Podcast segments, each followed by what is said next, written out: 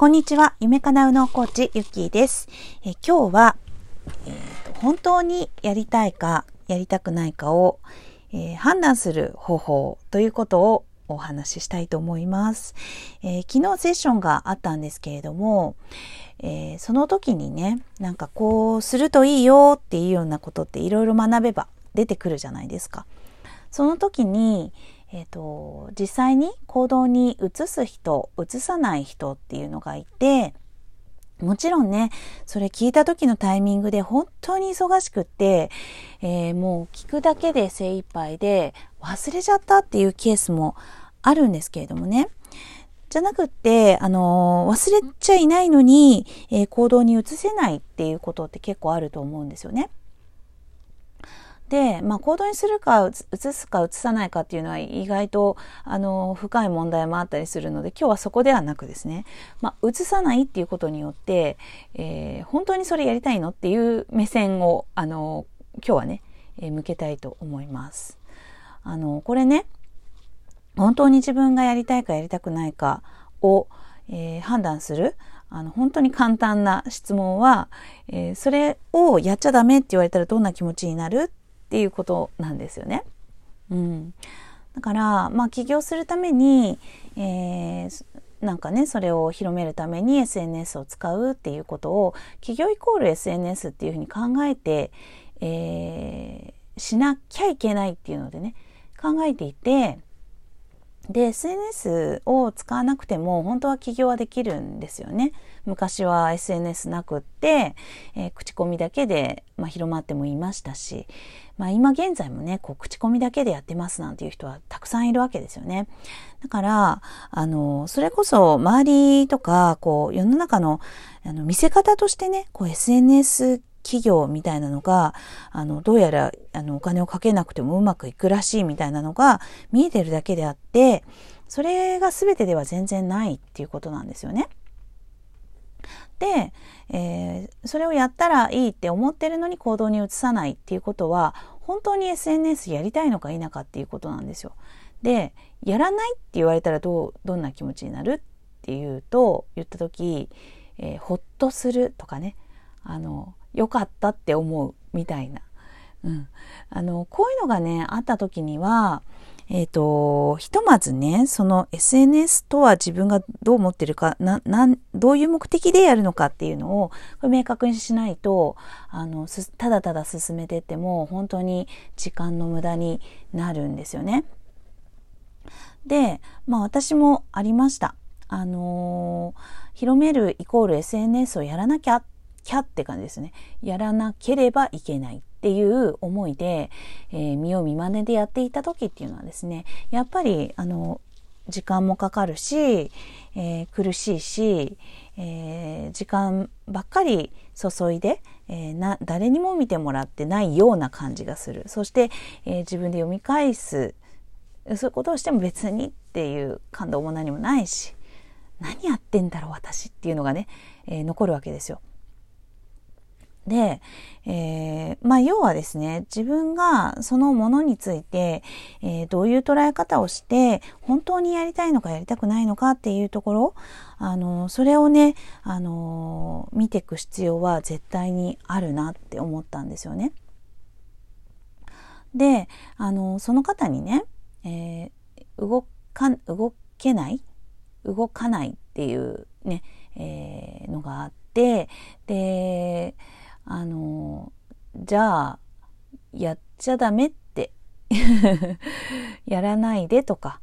あとそんなにあのなんだろう起業するか、えー、働くかみたいなあの、ね、その似た似たようなお仕事を、まあ、自分で、えー、探して、えー、例えばね子供に関わるだったら子供に関わる仕事っていうので今あるものを見つけて、それで、まあ、ベビーシッターとか、えー、保育士補助とか、まあ、いろいろありますよね。そういうものを探して、そこに働きに出る。ということもできるし、えー、自分で、えー、ね、うち私がやってる宇野教養士教室のインストラクターの資格を取って、えー、自分で開講するっていうこともできる。じゃあ、ね、そっちにしてもどっちだっていいよって言われたらどうする？とか。まあいろんな方向性でこう本当にあなたのやりたいことっていうのをね、えー、あなたのやりたいことは何？って思いながら私のね先入観をできるだけ入れずに、えー、質問したり聞いたり、えー、しながらね、えーまあ、本当に探ってったわけですね。まあ、結果その方はうんとなんだろう。起業はしたい。一度きりの人生やってみたいっていうのが非常に強かったからじゃあやればいいねって、うん、それだったら間違いないねっていうような、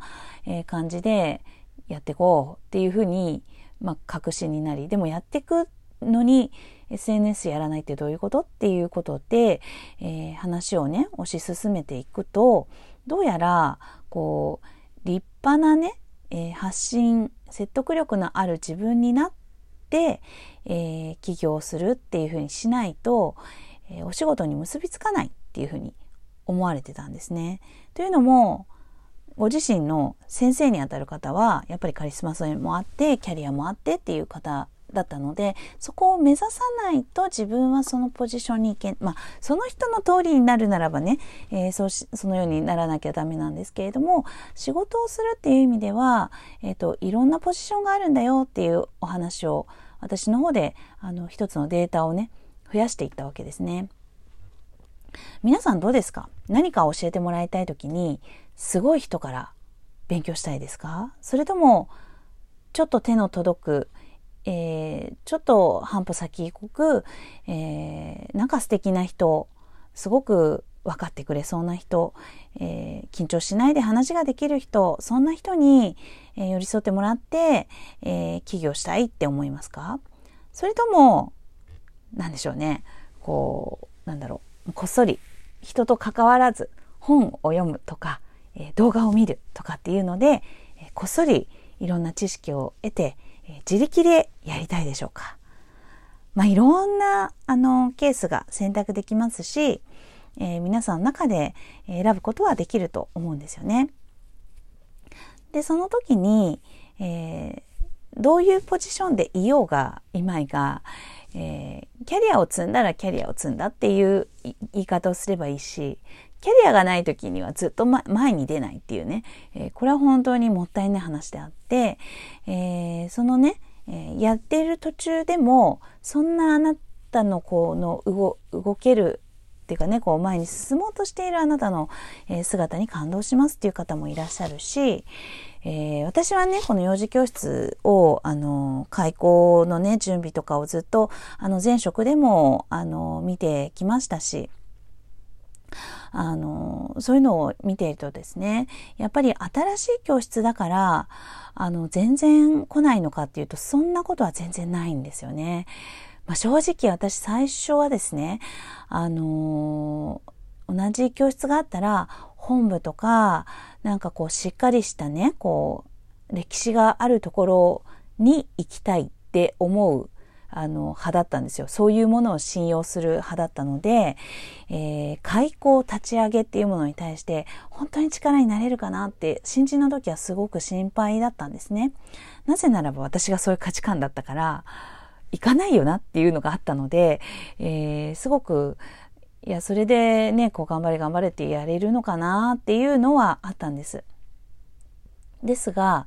やっぱりねこう見ていくと近くの教室ができてよかったとかあの何て言うのかなその先生云々とか、えー、教室のキャリア云々なんていうことよりとにかく目の前で誰かが、え、レッスンやってくれればいいっていうような価値観の方もあいい意味でこうこう与えてくれれば、うん、どういう形でもいいよっていう方もカリキュラムがあればいいよっていう方もいたりとかね。なんかいろいろなんですよね。そんなに人に、えー、講師に対して、えー、価値を置いている人ばかりでもないっていうことが分かりました。だから、まあ、その辺は私はね今現在はこの自分の感覚や、えー、自分の人柄っていうものをある程度受け入れてもらえる受け入れてくださる方とえー、セッションをしたり、えー、講座をしたりっていうことがですね、やっぱり、あの、その人に役立てる可能性が高くなるということなので、だからこうやって自分の発信をね、えー、するわけですよ。で、あの、一方的に受け取っていただいて、いかがですかって。で、えー、気に入っていただけたら、ぜひ、あの、会ってくださいっていうような感覚ですよね。だからそのままの自分っていうのをひとまず、えー、見てあのあなたに、えー、選んでいただきたいっていうような感じです。でまあ私みたいにその人っていうのをものすごく重要視する人は、えー、そこを見ていただいたらちょっと安心したり楽になったりするでしょうし、えー、別に本当右脳教育とかあの潜在意識とかあとは何なら話を聞いてくれるだけであのだ誰か探してるみたいなママでとかねそういう条件で探していらっしゃる方がいればそれにももしかしたら該当するかもしれないですね。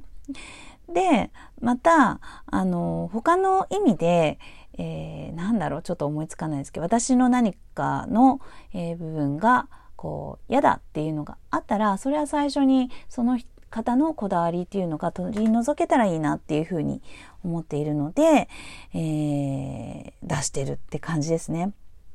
はい。わかりましたかね？